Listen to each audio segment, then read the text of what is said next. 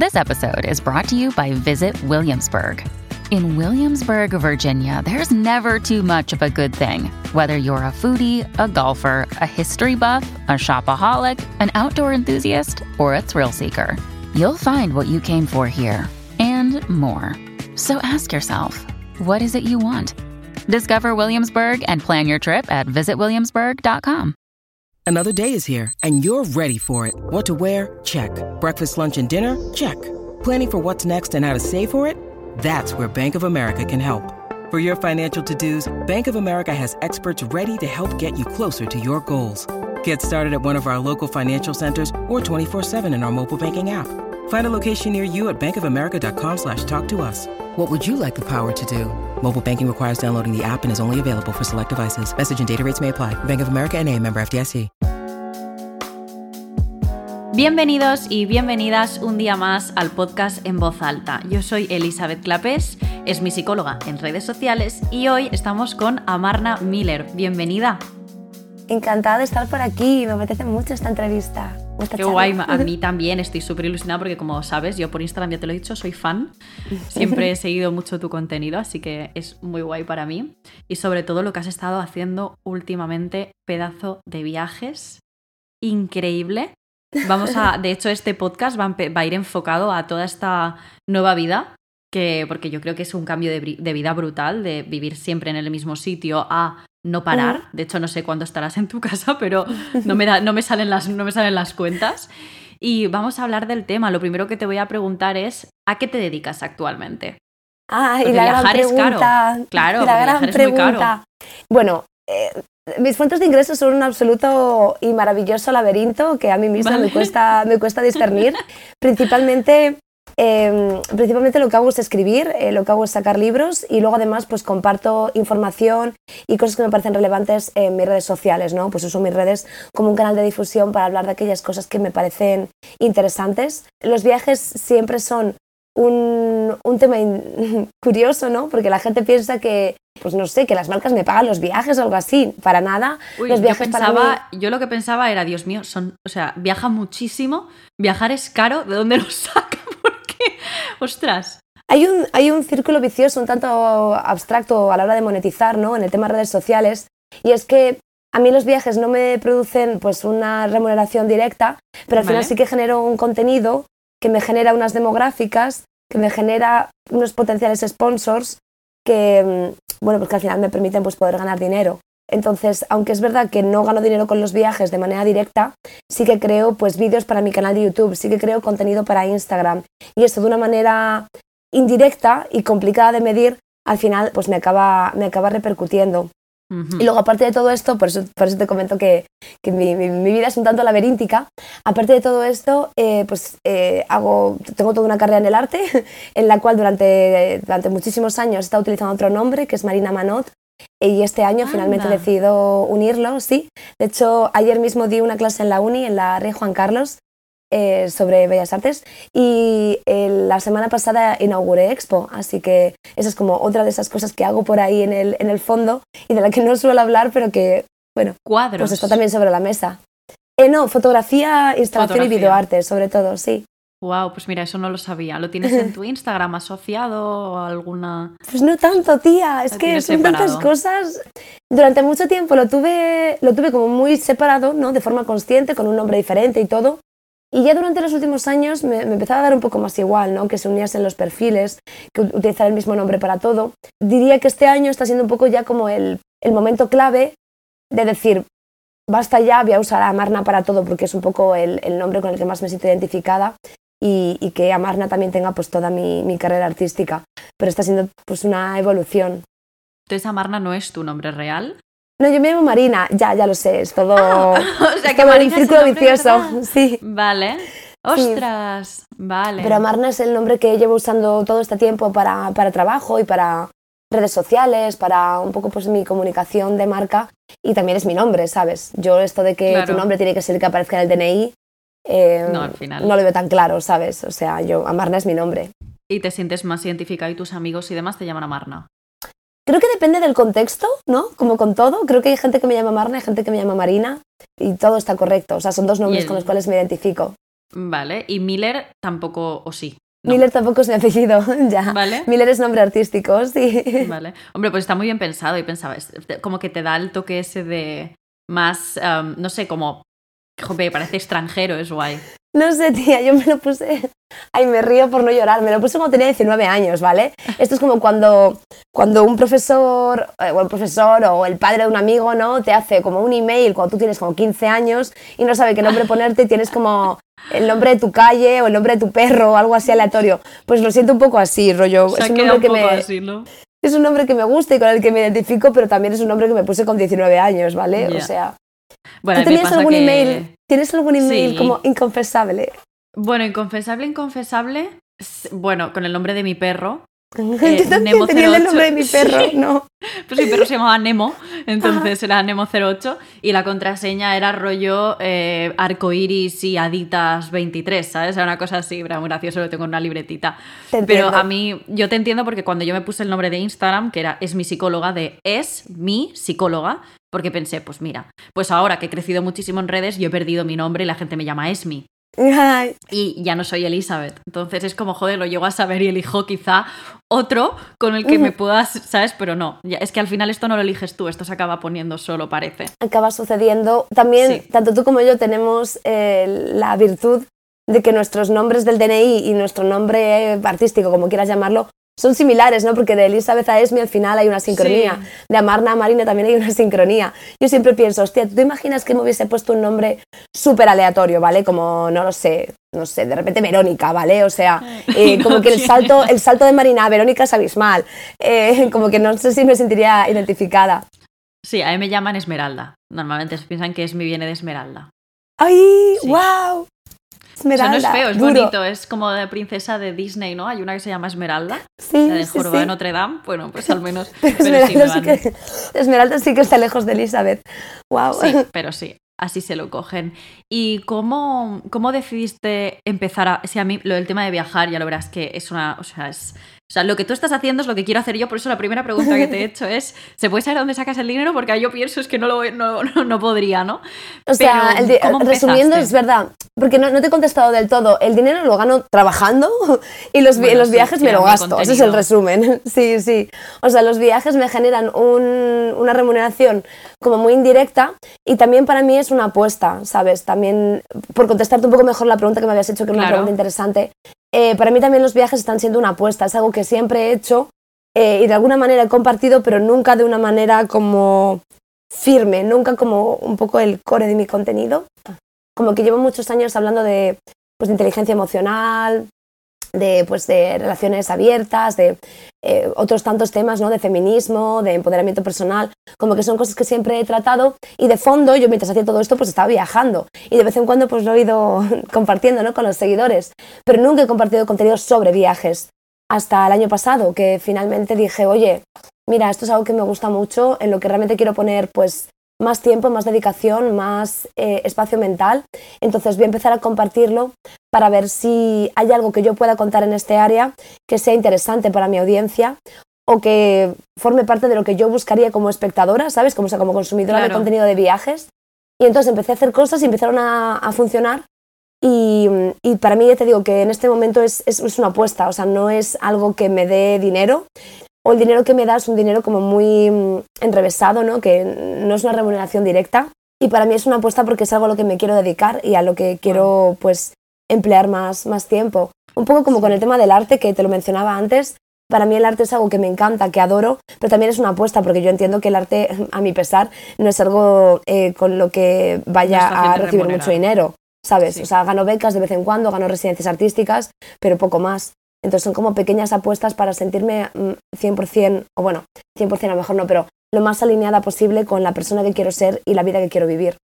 Sí, además tu manera de viajar no es eh, la manera de viajar de cualquiera, porque de hecho yo cuando viajo me voy a un hotel con la gente local no tengo ningún tipo de contacto y si lo tengo es para, pues, para pues, consumir sus servicios en un restaurante, lo que sea, pero tú tienes contacto con la, con la gente local muy de cerca de los sitios a los que te vas. De hecho, es como lo más bonito para mí de tu contenido. Que Muchas enseña. gracias. Sí. Sí, a mí me gusta mucho pues desde siempre la, pues, la sociología, la antropología, como que son áreas de la ciencia que, siempre me han atraído, pero no ha sido hasta este año que oficialmente me he apuntado a un máster de antropología, finally, eh, que me he destinado, que me, como que me, he decidido como a poner como un poco más de educación formal al respecto, más allá de que me guste leer o me guste informarme sobre ello. Y un poco relacionado con todo este interés de la antropología, pues los viajes están súper vinculados. Hace dos años hice un viaje que para mí fue un antes y un después a Sudán del Sur. Me quedé enamorada del país y de la riqueza cultural y de todo lo que, todo lo que había por ver y sobre lo cual yo nunca había oído hablar. Un poco enrevesada esa frase, pero descubrir un sitio tan increíble del que no hay ninguna referencia cultural, para mí fue algo, algo como que me abrió mucho los ojos. Lo que te enamoró tanto de Sudán del Sur. La riqueza, la riqueza cultural, eh, la gente, pero sobre todo la cantidad de tradiciones, el folclore. Hay una cultura muy diversa, muy, muy, muy rica. En un ratio de 200 kilómetros tienes 14 eh, idiomas diferentes, con muchísimos eh, grupos étnicos, con religiones, folclore, todo, todo, todo es muy, es muy suyo, ¿no? Es muy puro, es muy, es muy afín a, su verdad. Y ver que hay lugares en el mundo donde eso todavía se preserva, para mí fue, ya te digo, como un antes y un después. Y sobre todo en esa cantidad, en, en esa magnitud. Como que puedes ver un documental y decir, ah, qué guay, sigue habiendo un grupo étnico en el desierto del Kalahari que pues mantiene sus tradiciones ancestrales. Pero para mí el momento que realmente me abrió los ojos es decir, bueno, es que hay miles, miles de grupos étnicos sobre los cuales yo no tengo ni la más absoluta idea, con unas culturas interesantísimas y cómo puede ser que, que yo no comprendiese que, yo no, comprendiese todo lo que hay, ¿no? Y de ahí nace un poco. ¿Cuánto tiempo estuviste allí? Ese viaje fueron dos semanas, luego volví eh, en otro momento otras tres semanas y ahora en nada, en un mes vuelvo otras dos semanas. Vale, y cuéntanos cómo fue la primera vez allí, cuál fue tu plan, llegar allí y qué. Pues iba con un gran amigo que se llama Aníbal Bueno, él está muy acostumbrado a, a viajar por Sudán del Sur, es un país que se conoce mucho y además Sudán del Sur es un país que puede ser hostil dependiendo de, bueno, dependiendo cómo lo gestiones, es un país que puede llegar a ser peligroso. Entonces, para mí también era un acto de, confianza, de decir, bueno, esta persona sabe a dónde vamos y efectivamente así fue. Y él tiene contacto con muchos guías locales y jefes locales que nos eh, podían facilitar el acceso a estos lugares más remotos, a comunidades que están muy aisladas y que, bueno, pues que no, no son de fácil acceso. Entonces, gracias a él y, gracias a sus contactos, pues pude ver de primera mano, pues por ejemplo, la tribu Mundari, que a mí me, encanta. Es una comunidad que vive en las orillas del río Nilo, en unos campamentos nómadas que van moviendo, mientras cuidan a sus vacas, que son básicamente pues el, el estandarte de su cultura. Las vacas lo son todos, son como medios para, mediums para comunicarse con Dios, son su fuente de alimento, son su fuente de creencias, son su dinero, son todo, ¿no? Y, llegar a un lugar tan, tan diferente al mío y sobre todo ya te digo que para mí el choque era cómo puede ser que esto exista y yo nunca haya oído hablar de ello, ¿sabes? Como es que no hay una referencia cultural entendida por todo el mundo de que esto está aquí y es valioso. Y un poco desde esa perspectiva, pues empiezo, empecé yo a pensar, wow, pues me gustaría ponerlo en valor. O sea, de la misma manera que a mí me hubiese gustado saber sobre esto, a lo mejor hay más gente que quiere saber sobre esto. Entonces voy a, voy a ir por este camino a ver si, a ver si esta teoría es cierta y realmente hay gente interesada. ¿Cómo se llama esa tribu? Son los Mundari. Mundari. Sí. ¿Y cómo son? Pues, Sus tradiciones, ¿cómo son? Lo más, para mí lo más interesante es esto que te digo alrededor de las vacas. Ellos crían un tipo de, un tipo de raza que son las Ankole Watusi, son unas vacas muy muy grandes con unos cuernos gigantescos que pueden medir varios metros.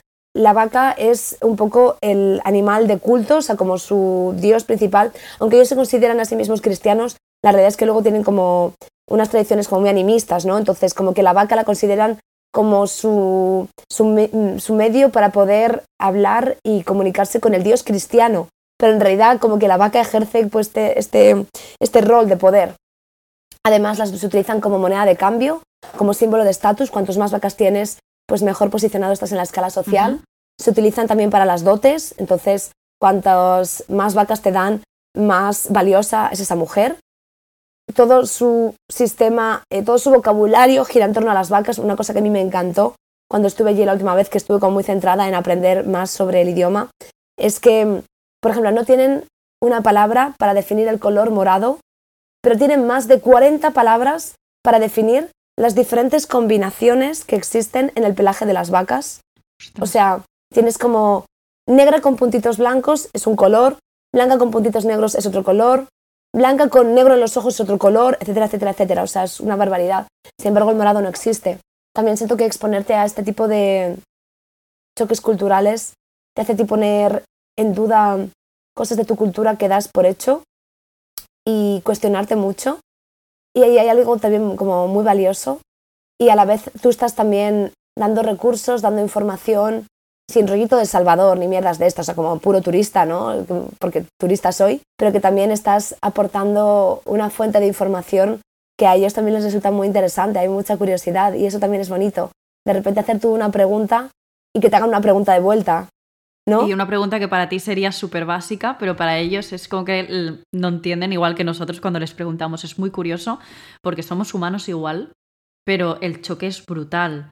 ¿Qué es lo que a ti te ha hecho dudar de tu cultura o dudar de ti incluso el haber conocido, por ejemplo, a esta tribu o a cualquier otra?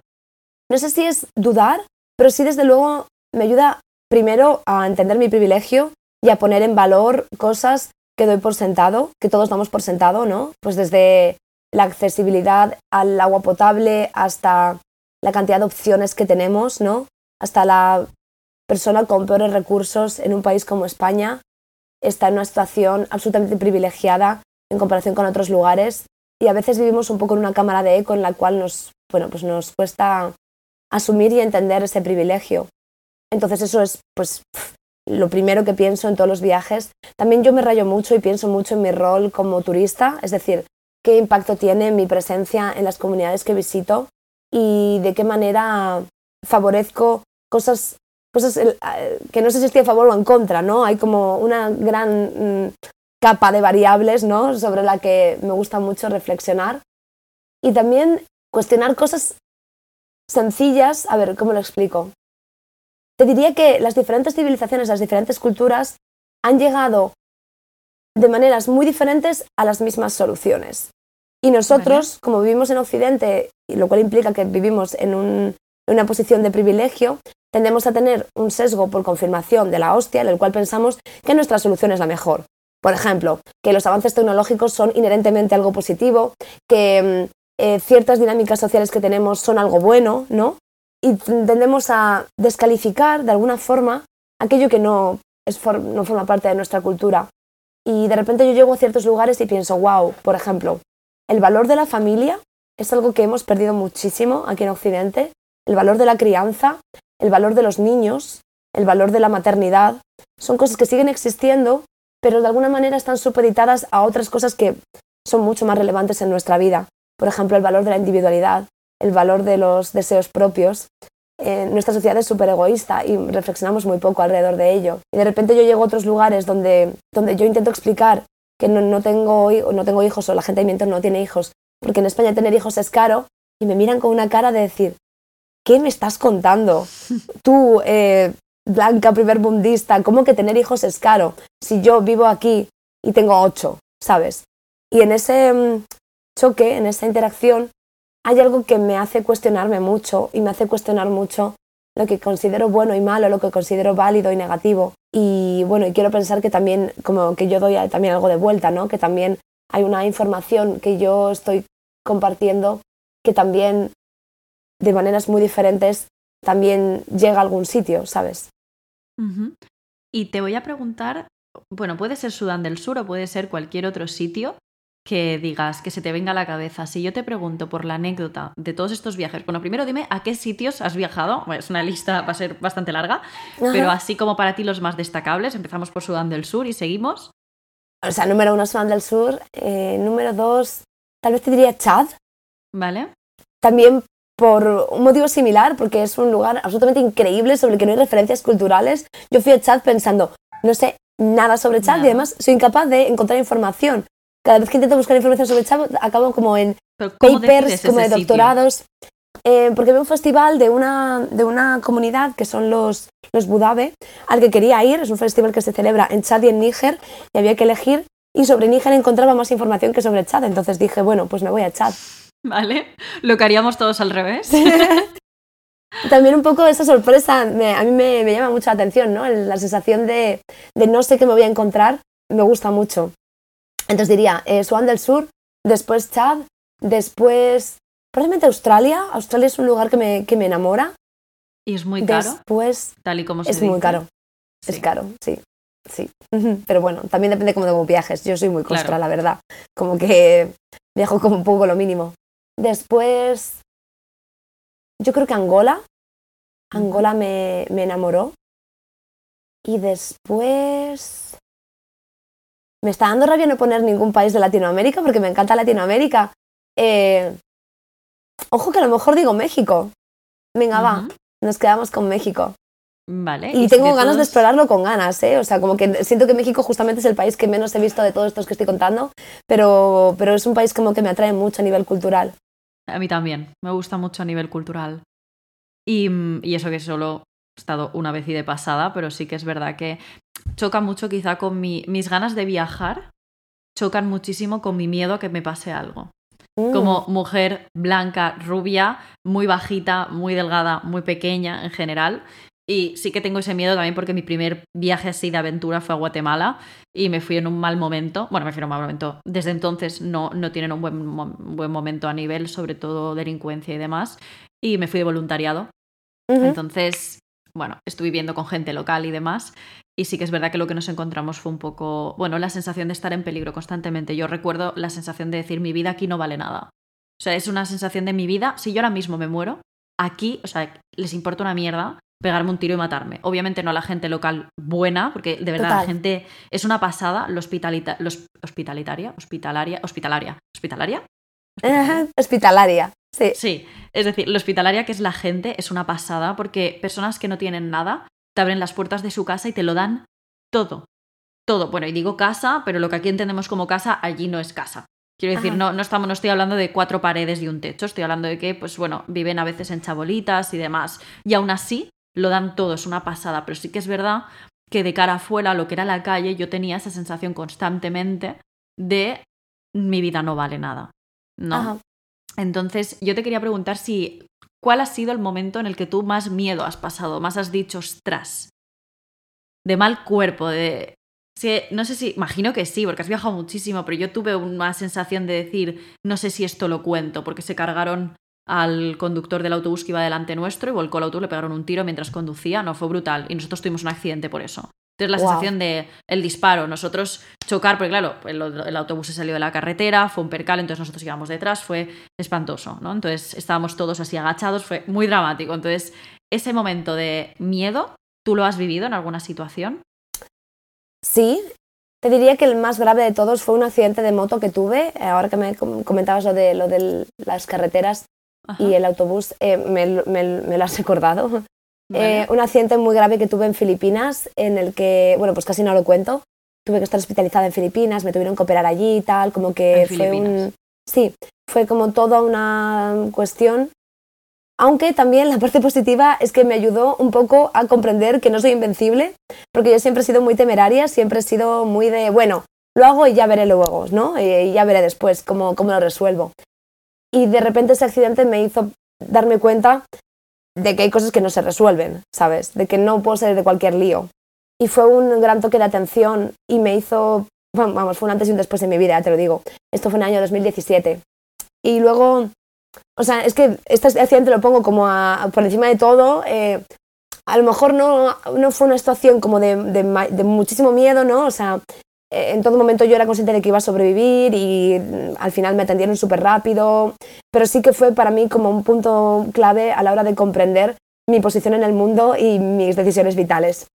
De pasar miedo, de decir, wow, esto puede salir muy mal.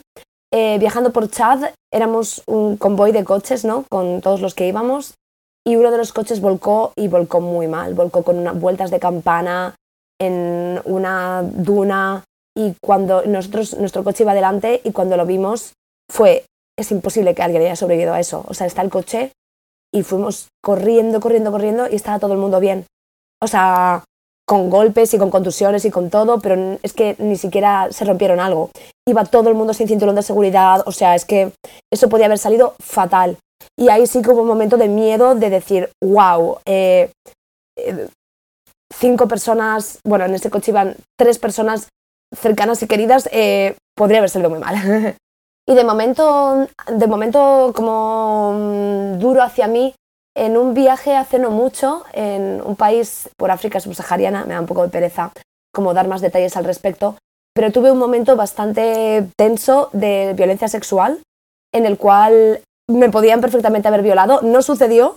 Por algún motivo eh, me sentí como alineada con el universo y conseguí decir las palabras mágicas adecuadas en el momento adecuado y no, no, fue más allá, pero la cosa estaba escalando como muy muy mal. Y ahí también tuve miedo, como de verme acorralada en una situación potencialmente muy peligrosa, en un país desconocido, estando yo sola y creo que la Marna de 19-20 años lo habría gestionado fatal y eso habría salido como los cerros de Úbeda, pero gracias eh, a Marna de 33 porque lo supe gestionar muy bien y salí de ahí y dije, pues fantástico, vale, bien, un pin para mí y, mi gestión de las situaciones duras. Eh, pero sí, que se me ocurran, esos han sido los últimos momentos así como de decir, wow, podría haber salido muy mal. Esa sensación de no sé cómo lo hice, pero salí, me ha conectado muchísimo porque, ojo, con la misma situación, un riesgo de, violencia sexual, que yo lo digo, yo aquel día pensé que al día siguiente, no sé si a ti te pasa, pero si te pasó, me imaginé en el periódico, abusan sexualmente y asesinan a X, una turista en tal. Eso fue la sensación con la que yo mm, estuve en ese momento, porque tal cual no sé cómo salí de ella, que fue que me vi encerrada en una tienda, pero la que le fui a poner saldo al móvil, si es que no, o sea, yo me perdí, fui a poner saldo al móvil y mm, un chico se ofreció a acompañarme a la tienda y porque yo no sabía dónde estaba. Me acompañó y cuando entré dentro empecé a escuchar a él cómo se chocaba las manos con otros hombres que había en la tienda y uno le dijo que buena gringa había traído. Yo cuando escuché eso dije, se acabó. Porque además cerraron la puerta de la tienda. Además allí las tiendas, si tienen luz, tienen una luz que parpadea, que tampoco es que se vea gran cosa, y las ventanas allí pues eran ventanas hechas de obra. O sea, no es que digas, yo qué sé, puedo gritar y me van a oír, sí, te van a oír, pero, es, o sea, quiero decir, es que es todo cemento, o sea, te estoy hablando de, ¿sabes? Que no es una tienda en medio de la ciudad, que es que es un sitio puesto en medio de la nada, ¿no? Y tuve esa sensación de, no sé cómo voy a salir de aquí. Y lo gestioné de una manera surrealista de esto que dices, me ha salido algo de dentro que no sé muy bien qué es, porque yo les dije, yo vengo a que me pongáis saldo, no sé qué, y cuando escuché lo de buena gringa te has traído tal, y yo le di mi móvil mi móvil, frijolito móvil, o sea, mm, señor de estos que para llamar y ya está. Cuando se lo di al señor de la tienda, me dijo, em, me dijo, aquí no ponemos saldo. Yo en ese momento supe que a mí no me habían traído para poner saldo a esa tienda. Y sumado a la frase de antes, y yo en lugar de reaccionar, pues pensé, voy a ponerme a gritar, voy a intentar salir corriendo, pero cuando me giré y vi que en la puerta estaba un hombre, además un hombre Imagínate, eh, me recordaba mucho eh, al rollo de hombre con sombrero y ramita en la boca, pues era un poco así, eran todos muy de este rollo porque estábamos en el campo. Y yo pensé, es que ya puedo correr, ¿sabes? Que aquí no me va a oír nadie. Pues monté un cirio, Marna. Monté un cirio diciendo, a mí me habéis traído aquí a ponerme saldo, yo quiero saldo en mi móvil. Y bueno, me enfadé me enfadé sola y empecé a decir, me parece increíble que en un establecimiento, dices tu establecimiento, de que hay un establecimiento, establecimiento como este, porque vendían móviles de prepago, entonces se suponía que tenían que poner eh, saldo. Yo, es que no puede ser que no me pongáis saldo, estoy en medio de la nada, eh, llamad a quien tengáis que llamar y traed a alguien. ¿Tú te crees que yo no me he puesto así en la puñetera vida, que soy cero prepotente? Y me puse, les monté un cirio, porque yo creo que estaba tan nerviosa porque estaba escuchando al otro decir, buena gringa te has traído, buena no sé qué, dándose la mano y diciendo, es que no me acuerdo ni de qué decían. Y además se reían entre ellos, se me iban acercando. Y yo monté un cirio que debieron pensar, esta chalada, ¿qué coño? Me puse tan nerviosa y empecé, no, no, si yo, porque no sé, hice el amago de irme, perdona, es verdad, hice como para girarme y uno se me puso delante y me dijo, no, tú no sales. Oh, no. Y yo, claro, pues es lo que le dije, no, no, y tanto que no salgo, porque hasta que no me pongáis saldo yo de aquí no me voy. No, no, no. No, no. fue. No, no, es que yo no me pienso ir. No, no, sí, sí. Y dije, no, no, yo no me voy, no me pienso ir. Y dije, no, no, es que me voy a quedar aquí hasta que me lo solucionéis, porque he venido 20 minutos caminando hasta aquí, que me ha traído vuestro compañero, porque aquí me vais a poner saldo. Así que yo me quedo aquí esperando hasta, bueno, monté un cirio, ya te digo, yo te lo estoy contando así, igual fueron 5 minutos, pero a mí se me hizo o sea, un infierno. Y en uno de estos momentos en el que yo estaba, además, imagínate, mujer histérica, ¿eh? Porque yo estaba histérica. Se me acercó el que estaba en la puerta, ¿vale? Y vi la puerta entreabierta.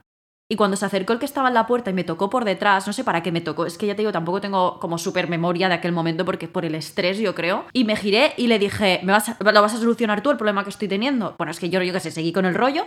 Y en una de estas, que no sé qué me fue a contestar, me giré, vi la puerta medio abierta, eché a correr pero con una desgraciada y ellos empezaron a chillar, ¡eh! En plan, para que, no se, para que yo no me fuera. Salí por la puerta, empecé a correr campo otra vez, campo otra vez, campo otra vez, campo otra vez, campo otra vez. Me perdí.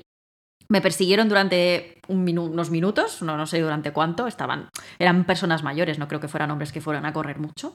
Y eché a correr. Y estuve media hora perdida llorando en el descampado sin saber encontrar a mi grupo, hasta que encontré a un hombre que tenía, cuidaba caballos por allí, ¿sabes? Y me llevó a donde yo estaba, donde, donde venía, y luego fuimos a denunciar. Porque había, allí había policía, o sea que yo era una, en una zona turística, entre comillas, porque era un volcán, entonces había policía que se encargaba de la seguridad de tal. Entonces, el haberme tendido una trampa para llevarme a una tienda donde no ponían saldo y el decirlo de buena gringa tal, o sea, ellos dijeron que asustar a turistas hacía que los turistas no vinieran y por lo tanto ellos no generan dinero. Y ellos viven del turismo. Entonces me, me dijeron, o sea, yo fui a hablar con la policía porque los del centro, los del recinto de, bueno, los que cobran los tickets para subir al volcán, que es una casetilla nada, me dijeron, pues tienes que ir a decirlo porque esto es una encerrona y esto no te lo pueden hacer. Y efectivamente denuncié, pero o sea, fue el único momento de mi vida, te lo juro, en el que yo he pensado que mañana salgo en la prensa conforme me han violado y matado. Porque aquellos hombres, no sé qué me hubiesen hecho, pero intención buena no tenían. Oye, tía, qué bien lo de que denuncias, es la verdad, porque es la típica cosa que cuando estás en el momento dices, mira, yo no quiero... Pero porque me obligaron, ¿eh? O sea, yo estaba, estuve así dos días, no fui al voluntariado durante dos días, pero solo por la idea de, lo de podría estar muerta, podría estar violada.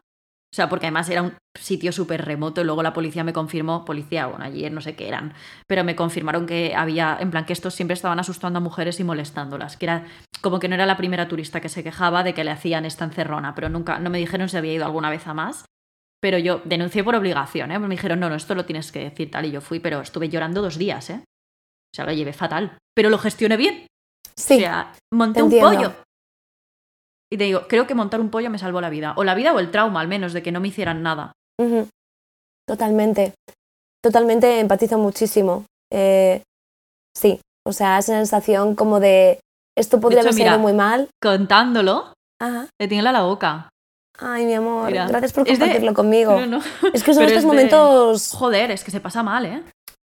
Sí, para mí bueno, he empatizado mucho, también me encerraron en un cuarto y tal, y esa sensación de como de que te están intentando camelar como por las buenas, como, como te están intentando como seducir, y, y, la sensación de, uy, yo no quiero que pase esto, en plan de ya, como que mi lenguaje no verbal ya está dejando muy claro que yo no quiero estar aquí, y sin embargo está viendo como esta sensación de, de, de que, bueno, de que va a suceder por las malas, ¿no? Sí. Y, y creo que ya te digo, como que tuve como una especie de regresión a mi yo de 20 y poquitos años o 19 años, de decir, bueno, en otra situación, yo que por mi forma de ser como que me cuesta un poco imponerme en estas situaciones y tal, como que habría sido simplemente un, bueno, que sea lo que tenga que ser, eh, no pongas resistencia eh, y, ya está, y por lo menos sales viva.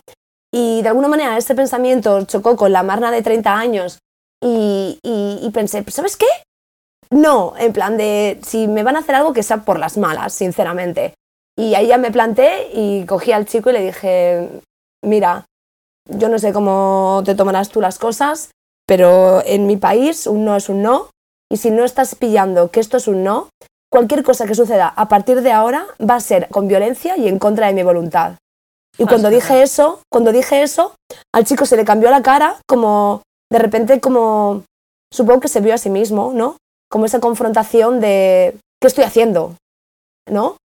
Porque yo creo que también hay un punto de justificación. Cuando hay un, tema de violencia sexual, creo que el hombre tiende a justificarse a, bueno, es que ella realmente quiere, es que realmente, es que, bueno, mira, es que si no quisiese se estaría resistiendo, es que si de verdad esto fuese un no, me estaría lanzando algo a la cara. Y, y de repente como esa confrontación de, oye, no, no, no, no, en plan, todo lo que sucede a partir de aquí va a ser con violencia. Hostia, qué fuerte. Yo creo ¿eh? que ahí el, el, chico se asustó, como que ya te digo, como que creo que se vio a sí mismo y me abrió, me quitó la llave de la cerradura porque había cerrado con llave y, y ahí yo me piré, obviamente, ¿sabes? Eh, pero fue como, wow, o sea, esto podría haber acabado muy mal. O sea, todo lo que pase a partir de ahora, que sepas que va a ser con violencia y sin mi consentimiento. Es brutal, ¿eh? Sí, sí, sí. Es muy fuerte. Y, brutal que funcionase, también te lo digo, ¿sabes? Pero... No, ojo, no me parece tan brutal que funcionase, me parece tan raro, porque es impacta, ¿eh? O sea, a mí... Y por lo que te digo, porque yo creo que los violadores, tía, en realidad se, se, se, se convencen a sí mismos de que lo que están haciendo no está mal, ¿sabes? Hay como una justificación de que realmente la chica quiere o, bueno, no está diciendo que no, solamente, ¿sabes? Parece que si no estás como resistiéndote con violencia e intentando matar a otra persona, es un sí. Y yo creo que de repente esa confrontación de, de no, no estás, no, de esto no va por buen camino. Creo que de repente es como un choque hacia ti mismo, ¿no? De repente habrá hombres o violadores a los que les da igual, ¿sabes? Pero desde luego este que me tocó a mí em, se vio apelado, se sintió apelado y paró. Qué fuerte. Pues me, mm. encanta la frase. O sea, me mm. parece súper...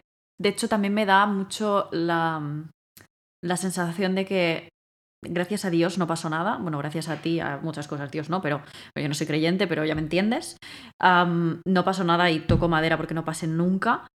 Pero sí que es verdad que creo que es una frase que empodera mucho de cara a que si pasa algo, es la sensación de decir, yo como tú has dicho, no es la Amarna de antes que hubiese dicho que pase lo que tenga que pasar mientras salga viva, sino la frase de si pasa algo, voy a luchar. Un, o sea, es decir, que no digo que haya una conducta más válida que otra, pero sí, la sensación de control de decir, si pasa algo, te aseguro que va a ser con violencia y no va a ser porque yo no haya dicho que, que, no. Es decir, a partir de ahora lo que pase no es mi culpa.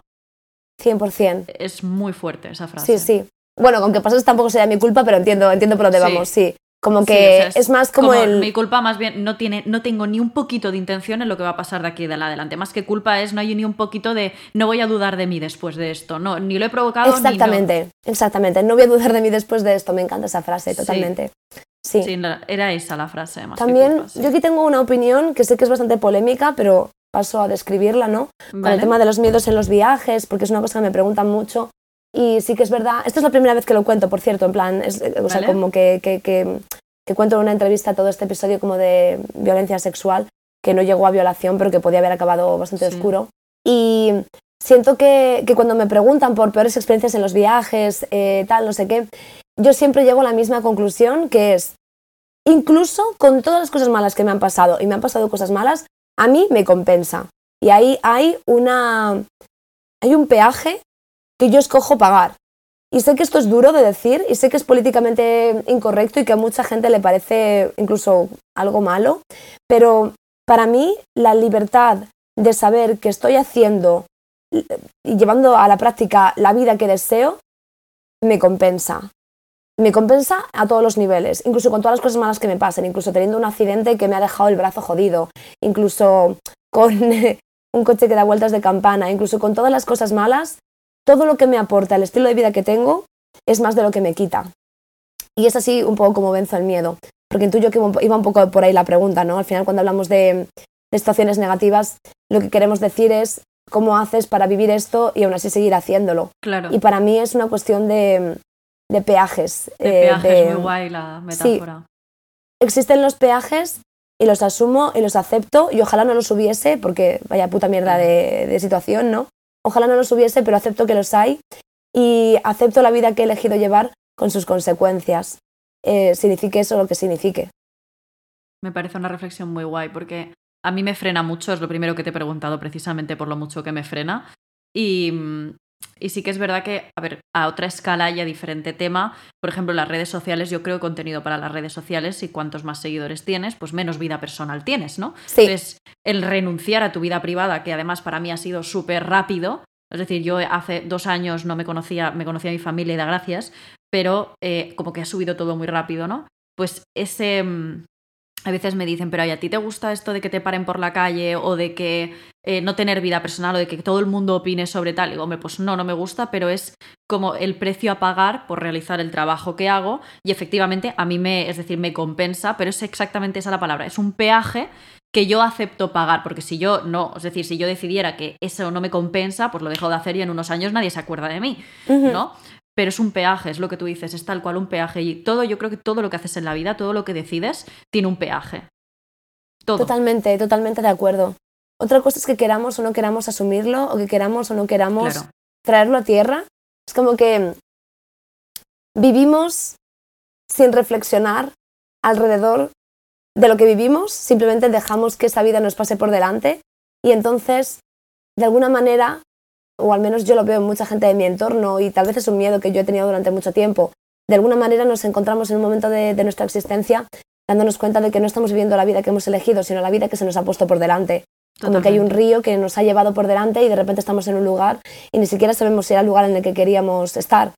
Así que si el, el pago por llevar la vida que quiero incluye cosas feas, por favor, eh, vida estamos en paz, ¿sabes? O sea, la canción esta que salió eh, hace poquito, ¿no? Que decía como era Thank you for Thank you for joy, thank you for rain, thank you for... Eh, no, thank you for sun, thank you for rain, thank you for joy, thank you for pain, ¿no? Es como eh, acepto, asumo y admiro la vida en su totalidad. Las cosas bonitas son increíbles, pero las malas también me hacen aprender, así que avanti con ello. Qué guay. Me encanta esta filosofía de vida. Y si te tengo que preguntar por el momento que más, es decir, a nivel cultural, lo que de otras culturas más te haya impactado, que digas, ostras, una no, no es un aprendizaje, quizá algo que te haya sorprendido mucho de otra cultura, que digas, hostia, esto es muy curioso.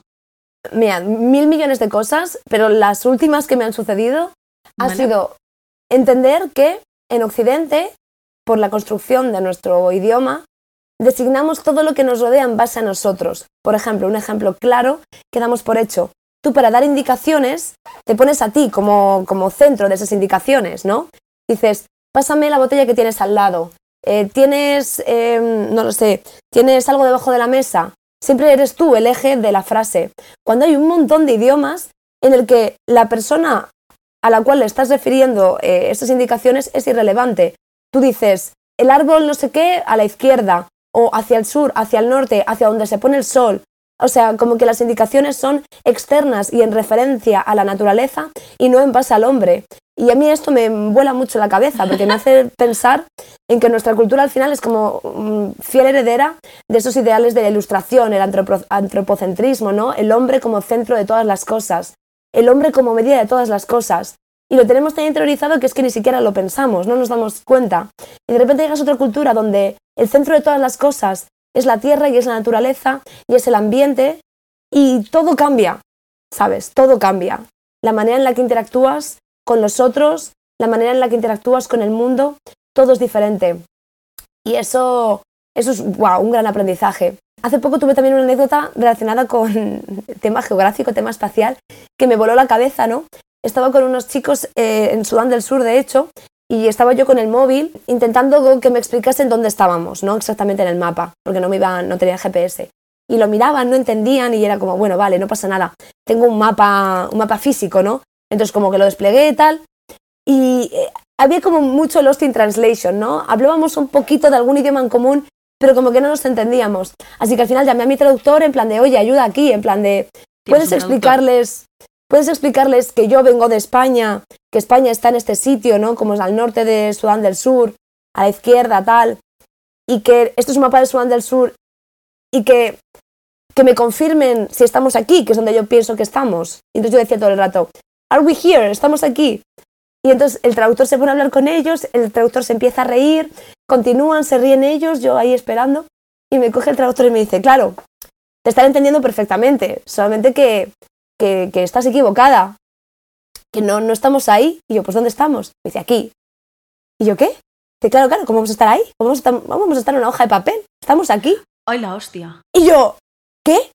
En plan, todos mis patrones mentales viniéndose abajo. En plan de, ok, wow, vale, entiendo.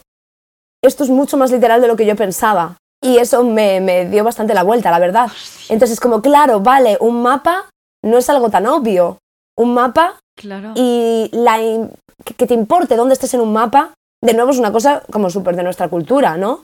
Porque ellos me miraban y decían, ¿qué más da? En plan, estamos aquí, allí, estamos, ¿qué más da? Estoy aquí, estoy con mi familia, este es mi árbol, esta es mi vaca. Claro, a mí qué más me da estar en este punto de tu papel o en este punto de tu papel, ¿qué más me da tu papel? Y yo decía, claro. ¿Qué más me da estar en este punto de tu papel?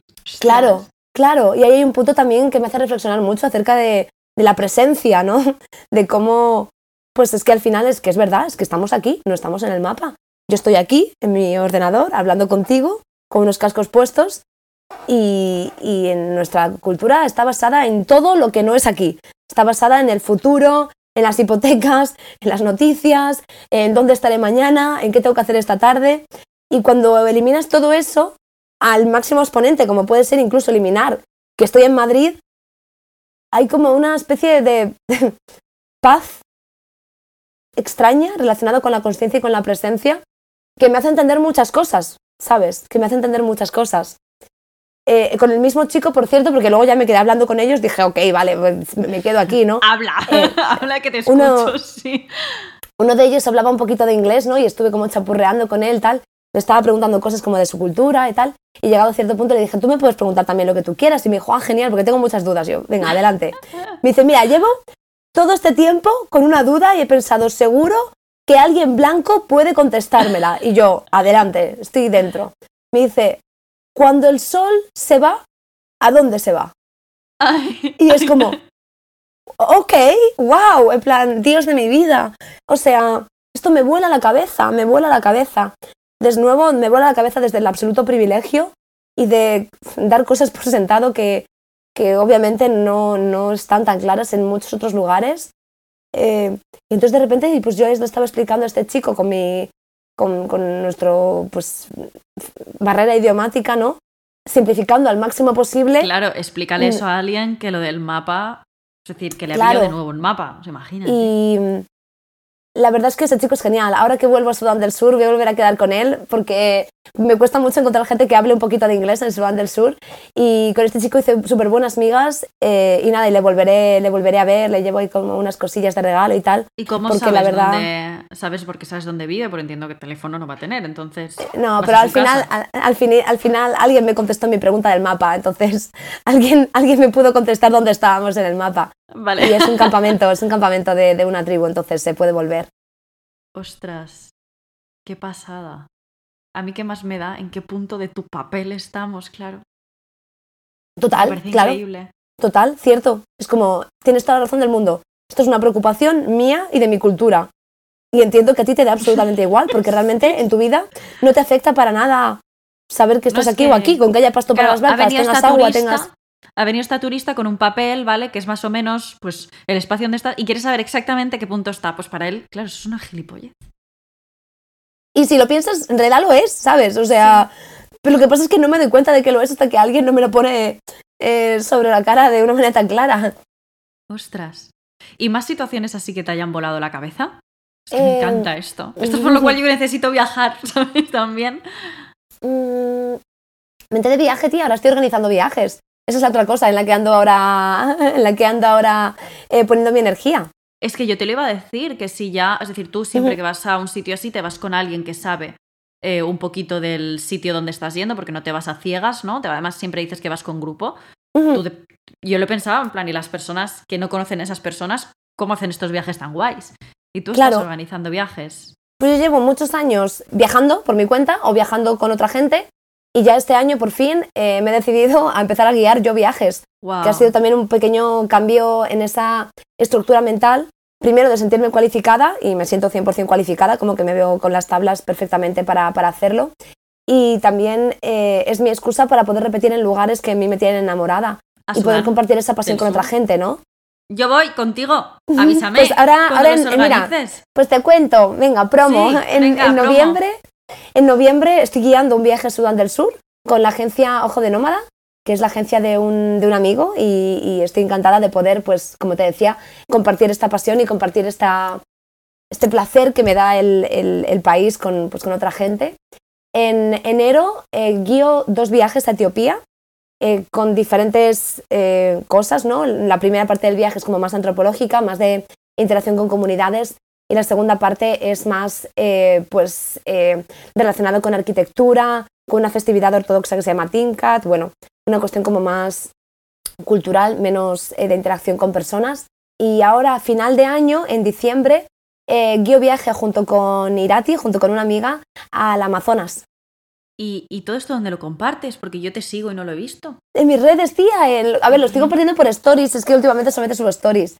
Estoy con demasiadas cosas. Eh, pero sí, lo he estado compartiendo. Si quieres, luego te, te lo paso. Te paso ahí toda la info. Porque yo, es que yo quiero irme a estos sitios. Además, me quiero ir sola. De esto que, bueno, sola no, con vosotros, pero no es rollo, voy con mis amigas o con mi... No, no, me quiero ir yo ¿sabes? A un sitio así, porque tengo, es verdad que tengo un poco de mal cuerpo desde lo de Guatemala, que no lo he superado, ¿vale? Pero también es verdad que me fui a un sitio, pues que quizá, entre que te vas de voluntariado y que no deja de ser Guatemala, que es de los eh, países más peligrosos de Centroamérica, pues tampoco fue, para empezar, quizá no fue la mejor elección, ¿no? Pero, pero tengo muy, no sé, como que es algo que me hace muchísima ilusión, bueno, me encantaría, de hecho. Qué guay. Pues cuando acabemos te mando ahí toda la info. Me encanta. Todo para mí. Qué guay. Pues también si alguien quiere hacer ese viaje, eh, pues a Claro, que me contacte. Sí. sí. claro, que me contesten, que me contacten por privado, que mm, contesto siempre, vaya. Puedo tardar más o menos días, pero, pero siempre contesto los mensajes privados y ahí puedo mandar como toda la información de los próximos viajes eh, que estoy organizando, que son esos, Juan del Sur, Amazonas y dos viajes a, a Etiopía. Y mm, contestándote, es verdad que me estabas preguntando por, otras situaciones así como que me hayan hecho reflexionar. De nuevo, en Sudán del Sur tengo anécdotas de otros lugares, lo juro, ¿vale? Pero es que Sudán del Sur me da unas anécdotas que alucinas. Estaba en el primer viaje que hice, fuimos a ver a una comunidad que vive en unas islas hechas por ellos mismos en las orillas del río Nilo. Básicamente, como el Nilo tiene unos. el Nilo es un río muy ancho, pero que solamente tiene profundidad en el centro, ¿vale? Como que toda la zona de los lados tiene, pues a lo mejor te llega como por la cintura, a lo mejor te llega como por, por debajo del cuello, ¿no? Pero no tiene mucha profundidad. Entonces hay comunidades que se dedican a hacer islas acumulando barro y papiros y hojas secas hasta crear pues una formación sobre la cual construyen sus casas. Esto te digo, muy, muy metidos dentro del, río, ¿no? O sea, como a tres días en canoa eh, dentro del río. O sea, como muy, muy metidos. Entonces estábamos visitando esta comunidad que son los Dinka Acuac y eh, hacía mucho sol, era como un día eh, absolutamente agotador y teníamos las horas de máximo sol que no podíamos estar eh, fuera del tejadito donde nos encontrábamos, ¿no? porque realmente hacía como 50 grados, era una barbaridad. Entonces estábamos, pues todas las personas que andábamos viajando debajo de, esta pequeña cabaña, ¿no? que nos habían dejado para, para unas horas, y empezaron a llegar eh, pues, hombres de Inca porque obviamente pues, también nosotros somos el, el espectáculo, ¿no? Porque no, no, reciben muchas visitas. Entonces empezaban a venir, por gestos nos enseñaban cosas, tal. Y, y yo, que esto es muy mío, estaba jugando con la gente del viaje a hacer un cadáver exquisito, que es este juego en el cual coges un papel, lo divides en tres trozos, o cuatro, los que sean, la primera persona dibuja como la parte de arriba de algo, la segunda persona la parte de medio de algo, entonces cuando despliegas el papel como que tienes una figura un poco como surrealista que mezcla los dibujos de todo el mundo. Me he imaginado algo terriblemente peor cuando has dicho cada eh, ya lo sé, tiene un nombre muy feo. Es de las vanguardias, ¿no? Como el arte de vanguardia, vale. ese nombre. Y, y entonces, pues estábamos jugando y un señor de Incacuac, de esta tribu, se sentó a nuestro lado y estaba mirando tal. Y como le veía interesado y al final pues el dibujo es una cuestión pues no sé, un poco universal, pues me senté con él y por señas le expliqué, ¿no? Le enseñé a los otros, pues aquí tal, aquí tal. El hombre estaba como muy confundido, traje a mi traductor para que le explicase, le, explicó, y entonces me dijo, como que a través del traductor me dijo, vale, eh, espérate, tengo que pensarlo, seguid jugando y yo me incorporo, ¿no? Así en resumen. Entonces seguimos jugando, tal, y él estaba tardando mucho, entonces ya pasado un rato me fui a él, ¿no? Y le, le pedí que si que tenía alguna duda o que si que me lo quería enseñar y me dijo que, que, había dibujado lo único que sabía dibujar. Y cuando lo abrió, se supone que tú tienes que dividir, que, como que dividir el espacio en tres, ¿no? Tienes que dibujar como la cara o la cabeza de algo, el cuerpo de algo y los pies de algo.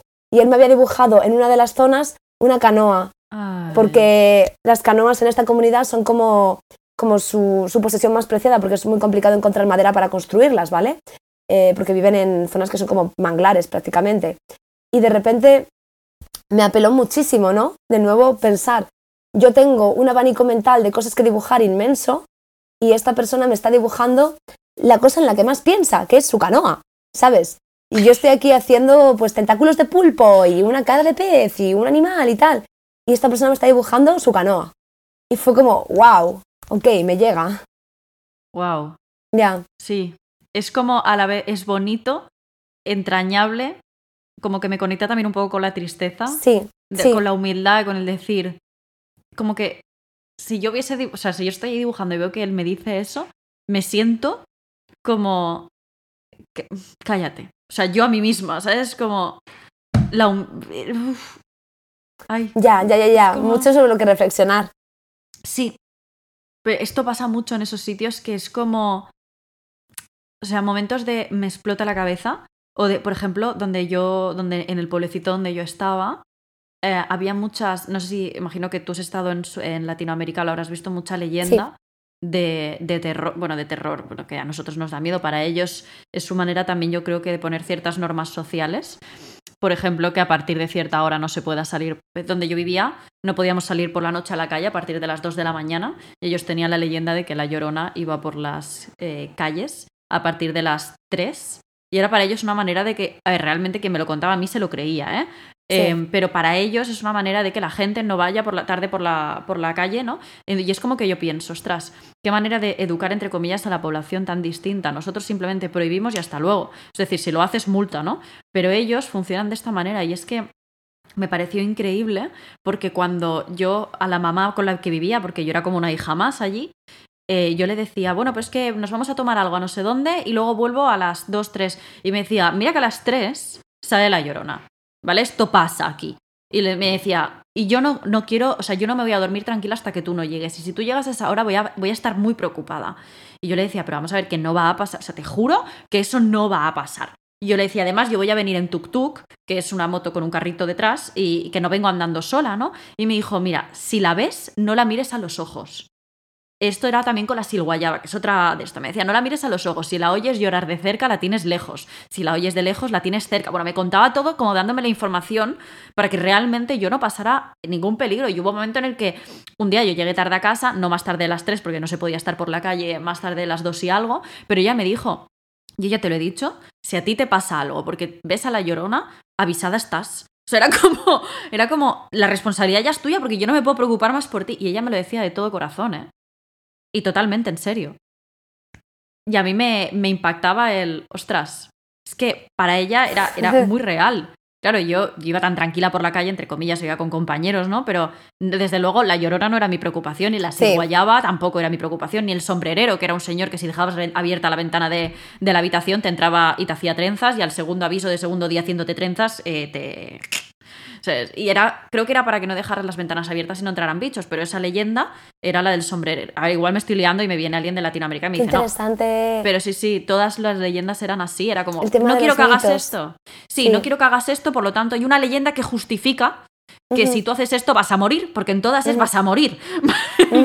todas, y la guayaba, que a mí me, me, daba miedo cuando me lo contaban, te lo cuentan de una manera que, que, es que no es que te lo creas, pero es que te metes, ¿eh? Que era que se disfraza de la persona que tú más quieres, ¿vale? De la persona a la que tú más quieres o de la que más enamorada estás o algo así, se disfraza. Entonces tú cuando la ves piensas que es tu pareja o tu amado y te acercas. Y cuando ella se da la vuelta y la ves, tiene una cara de caballo. Y ahí sabes que es la sirguayaba y mueres. Sí. ¡Wow! ¡Qué duro y qué bonito a la vez! ¡Qué, poético, qué metafórico! Sí, porque para ellos era como Em, por ejemplo, a mí esta mamá de la familia me decía, tu novio está en España, acuérdate, porque si la ves por la calle, si lo ves, no es él, es la silguayaba. Y me decía, tú tienes que ser muy consciente de que tu novio está en España y no aquí. Me decía, y nunca la mires a la cara. Y claro, em, era como, joder, me, y me decía, la parte buena que si lo ves es que sabes que lo amas de verdad porque solo se ve a la persona a la que más amas. Claro, obviamente yo iba muy tranquila sabiendo que no me iba a encontrar a mi novio por la calle, pero, pero ella me lo, me lo enfatizaba. Te tengo que decir que si sales a la calle y lo ves, tienes que ser muy consciente de que no es él, es la silguayaba. Yo, perdón. Y mis amigos, porque yo dormía en una habitación con varios compañeros y compartíamos cama, ellos era como que por la noche después de estas historias se iban a dormir con una sensación de miedo, porque es que al final, ostras, te lo cuentan de una manera que dices, sí, sí, claro. Mira, riesgos tontos no. ¿sabes? Se me parece una pasada, los choques culturales son brutales. Súper interesante el tema de los mitos, ¿no? Que al final... Es increíble. De nuevo me remito a que en nuestra cultura eh, todo lo llevamos siempre al raciocinio, a este, eh, este, el hombre como centro de todas las cosas. Y siempre es bonito e interesante ver cómo en otras culturas no se ha puesto eso en el centro, ¿no? O sea, como que se han llegado a, a conclusiones a conclusiones similares a través de otras metodologías, ¿no? la conclusión, la conclusión ¿eh? es, está feo salir de noche porque te puede pasar algo, ¿no? Pero yo te en, vez de, en vez de explicártelo a través de la razón, lo voy a explicar a través de, pues, de un mito, ¿no? Es como... Sí. Y un punto ahí como... Y además que ellos tienen, bueno, son mucho más, no, la palabra no es espirituales, pero mucho más, todos somos muy racionales y muy sota caballo rey, cap cuadrat, como decimos en catalán, eh, que es cabeza cuadrada, y ellos en cambio seguían muchísimo más por, no sé, intuición, sí, intuición, creencias, mitos, sobre todo leyendas, ¿no? Y ella, a mí, es que yo hablaba mucho con la mamá de esta familia, la quiero, la quiero mucho, Martita, es mi Martita, y ella siempre me decía, mira, me llamaba Beba, porque yo me llamo, mi familia me llamaba Bet, no memorizaban mi nombre y me quedé con Beba.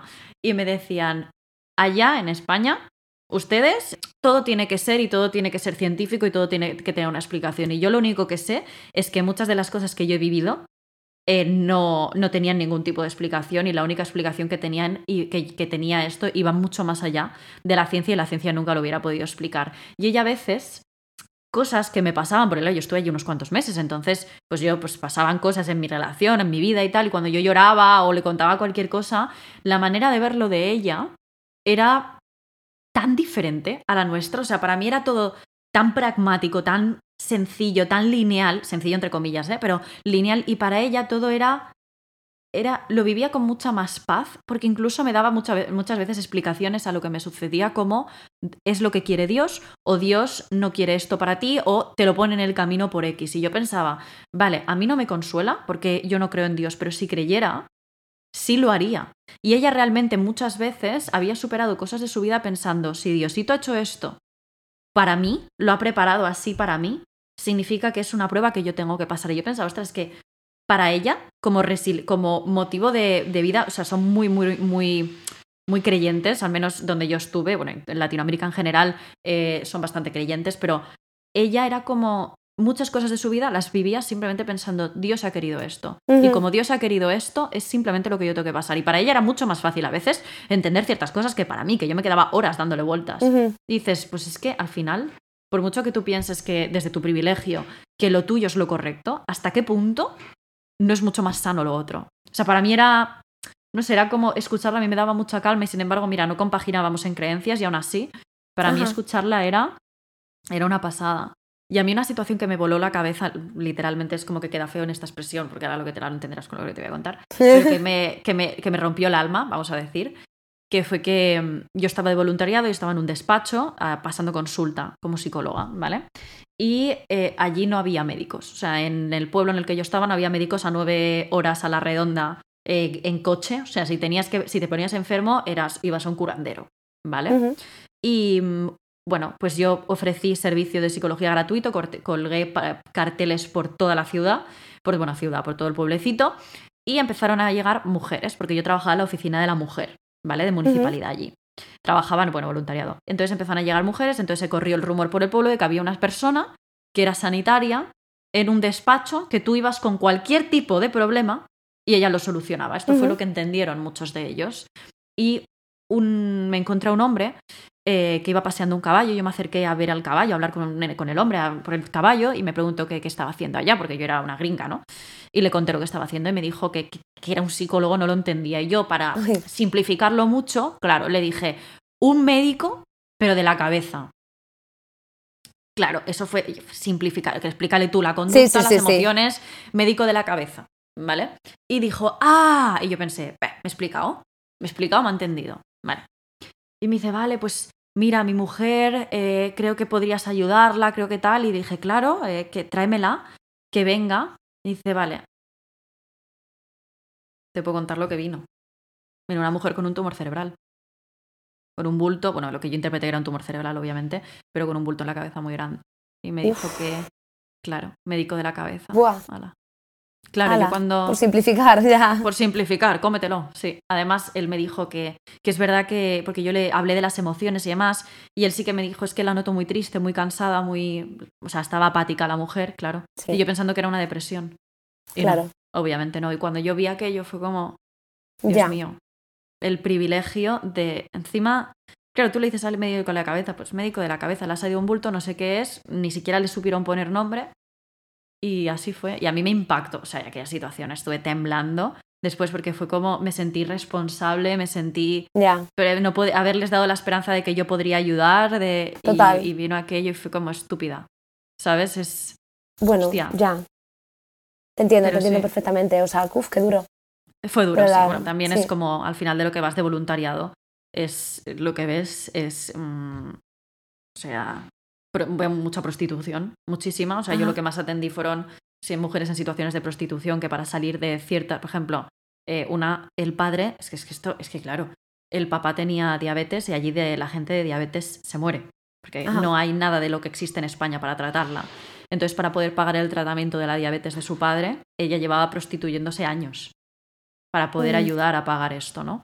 Y claro, para ella era, como allí la familia es muy valiosa, para ella eh, lo de menos era la prostitución, porque lo de más era su padre, la vida de su padre, salvarlo, el poderle El pagar poder la ayudarle, sanidad. sí. Claro, y llevaba años haciendo esto, y claro, con todo lo que supone eso. Pues sí. palizas, eh, violaciones, eh, de todo, o sea, de todo lo que te puedas imaginar. Pero para ella, pues aquello era lo que había hecho ella, lo que había hecho en su amiga para pagar no sé qué del niño, para lo que había... Pero Un poco lo que hablábamos trabajaba- antes de también de- como de las jerarquías de valores, ¿no? La importancia de la familia y lo relevante que es. Claro, yo no le iba a hablar de trauma a esta No, no, mujer. no. Es que, ¿qué, qué trauma?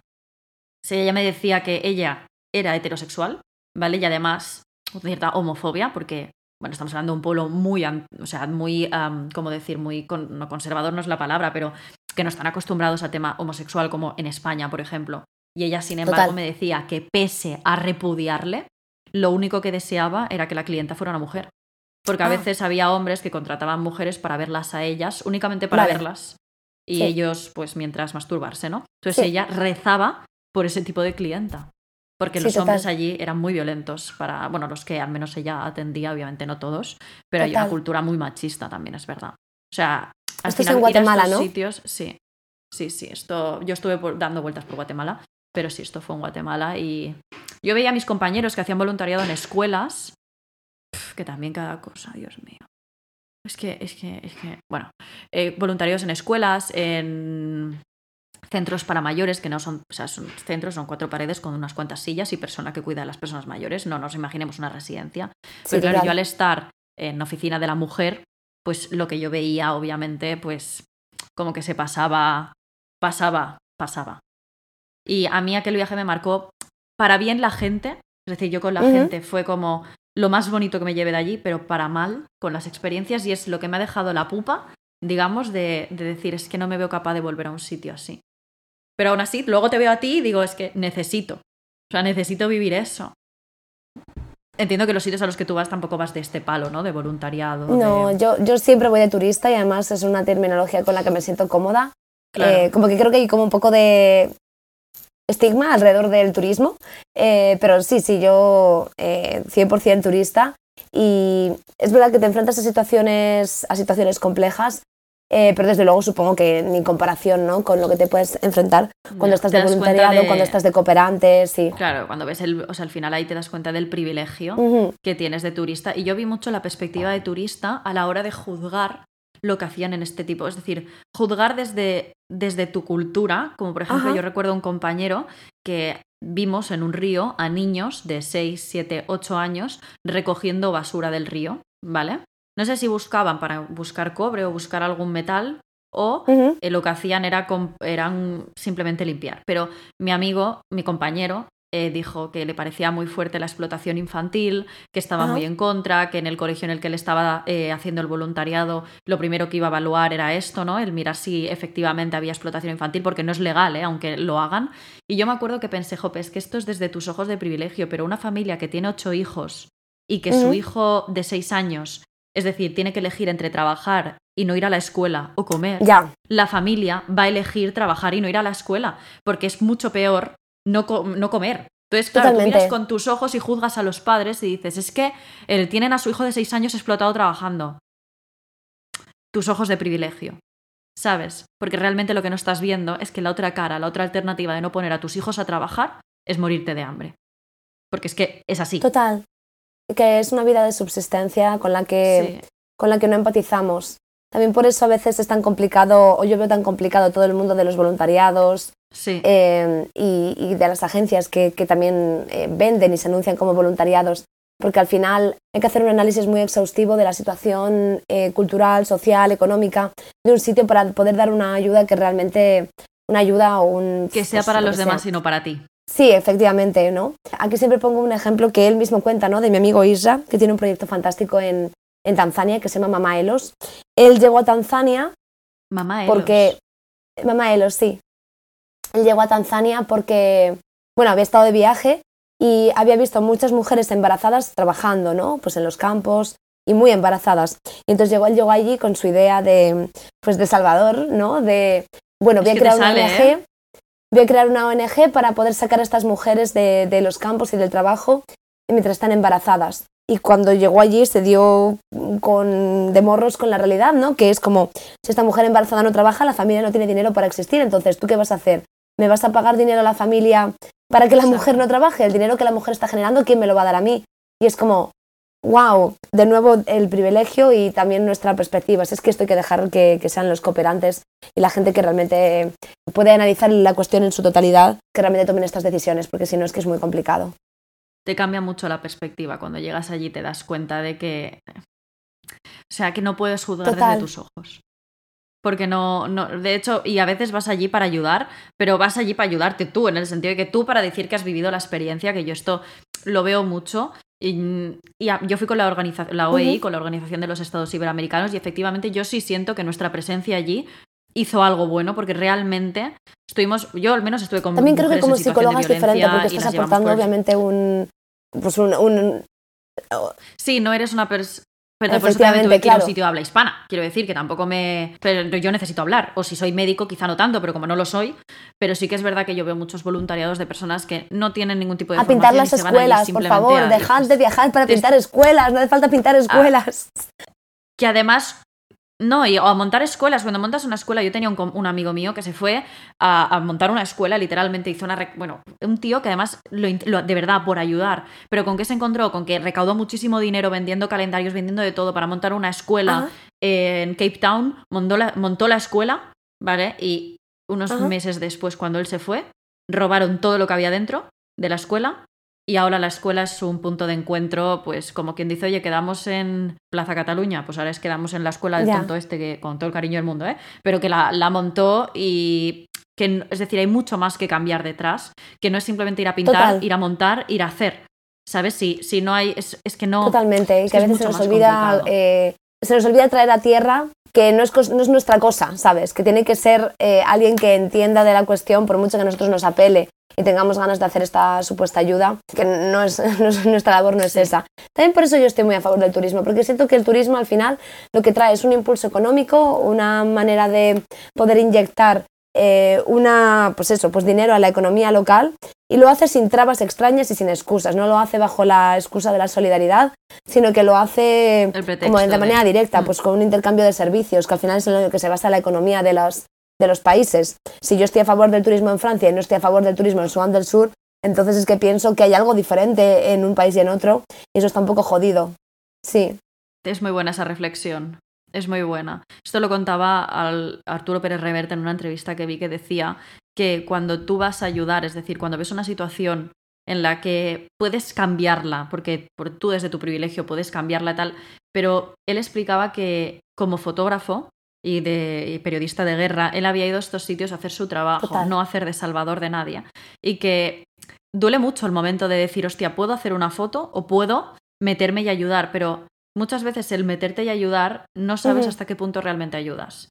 Porque él hablaba de, yo pensé en defender a una mujer, creo que fue él o un compañero suyo, pero el hecho de que le dijeron, o no sé cómo fue, que él explicaba que meterse allí probablemente luego para esa mujer tenía más consecuencias, porque su marido iba a continuar. Exacto. ¿Tú te has visto en alguna situación así que digas, no quiero, pero no me, quiero, pero no puedo meterme? En países en los que hay diferencias culturales extraordinarias y además cosas que a mí personalmente me apelan mucho como mujer y como feminista, a veces es un auténtico debate con, contigo misma acerca de qué es correcto y qué no es correcto hacer. Y creo que a veces también es muy complicado verlo, juzgarlo desde fuera, hasta que no te ves en la situación, hablaba hace poco con una amiga que ha hecho como toda una campaña para poder liberar a un, no me acuerdo si un chimpancé, un orangután, un primate que llevaba encerrado en una jaula no sé cuántos años en, una, bueno, en un sitio que lo tenían ahí pues, pues de, show, ¿no? Y ella llevaba mucho tiempo haciendo una campaña para poder sacarlo. Y mm, al final lo ha conseguido, fantástico. Eh, pero mientras tanto, la gente le decía, pero si es una jaula, ábrela, abre la jaula y que se vaya. Y es como, no entiendes, no, no, o sea, decir eso es no entender la complejidad de la situación. El problema en el que me puedo meter yo, pero también el problema para el animal, ¿sabes? Tú no puedes dejar a un orangután suelto. Un orangután puede arrancar la cara a una persona, ¿sabes? O sea, sí, de hecho ya ha pasado, o sea, es como que ha pasado. como que a veces desde fuera parece que la solución es muy sencilla y cuando te ves en el momento dices, hostia, no sé en qué punto tengo yo que, que, que interrumpir, ¿no? Por ejemplo, en el último viaje que hice a Angola, eh, uno de nuestros guías locales, de hecho, eh, tenía puntos de maltrato animal absolutamente desproporcionados. O sea, ni, voy a dar ejemplos, pero bueno. Y, lo que hicimos yo y Celia, que la amiga con la que estaba en este viaje, fue cogerle y decirle, oye, obviamente tú puedes hacer lo que tú quieras, pero esto es innecesario, ¿sabes? O sea, no, no es que estés apartando a la gallina porque esté picoteando algo que sea molesto, no es que el animal esté haciendo nada, entiéndeme, de ninguna manera estaría justificado, pero es que encima es gratuito, estás llegando y le estás dando una patada a un animal porque sí, porque te apetece. Y entonces le dijimos, sabiendo que, no, que otros argumentos tampoco iban a valer, pues le dijimos que, que sí, él quería trabajar en el turismo, que, que, a los turistas no nos gusta eso.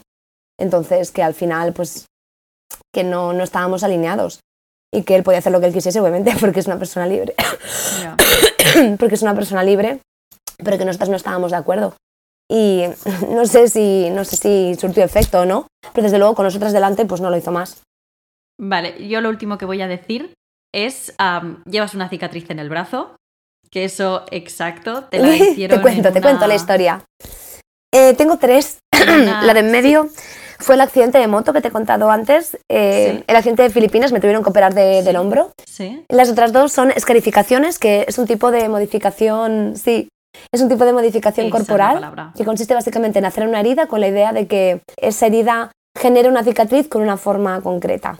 Eh, en mi caso, pues la forma es una línea, o sea que es muy sencillo, pero bueno, la gente se puede hacer lo que, lo que quiera, pues desde motivos orgánicos, eh, hojas, y esto vino un poco porque de viaje por Sudán del Sur, que pensaba así con Sudán del Sur, pero allí eh, las, las, comunidades, uno de sus signos identitarios más típicos es la, el escarificarse el cuerpo.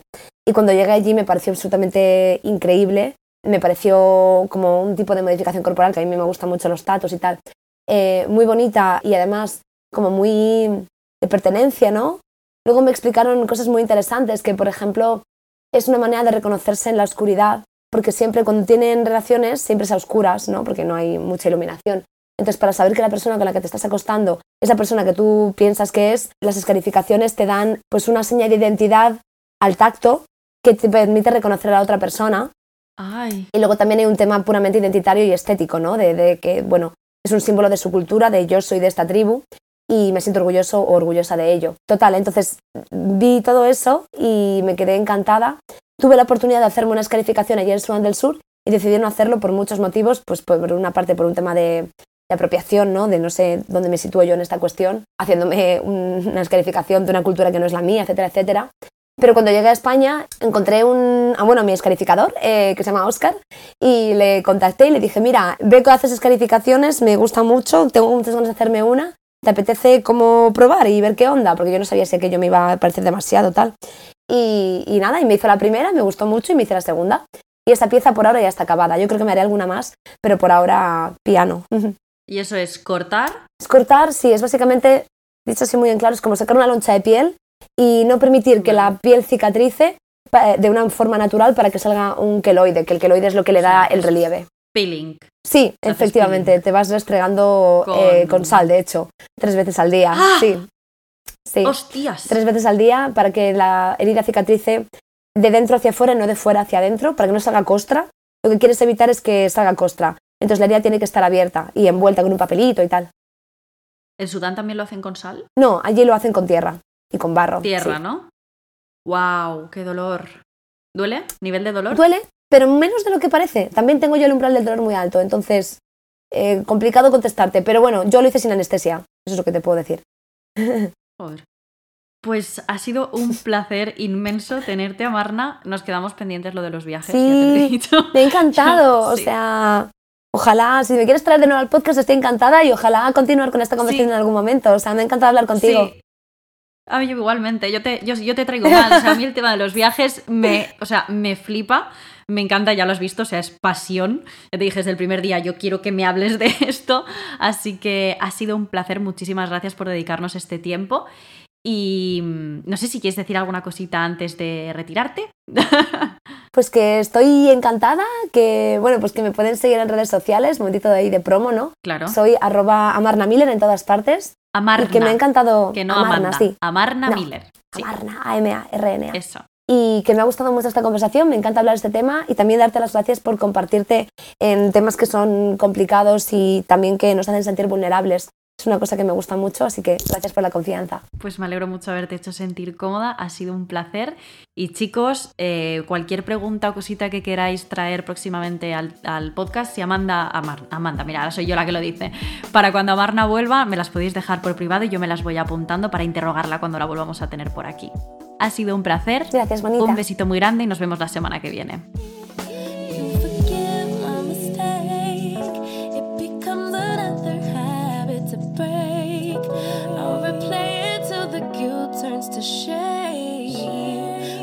night to the day.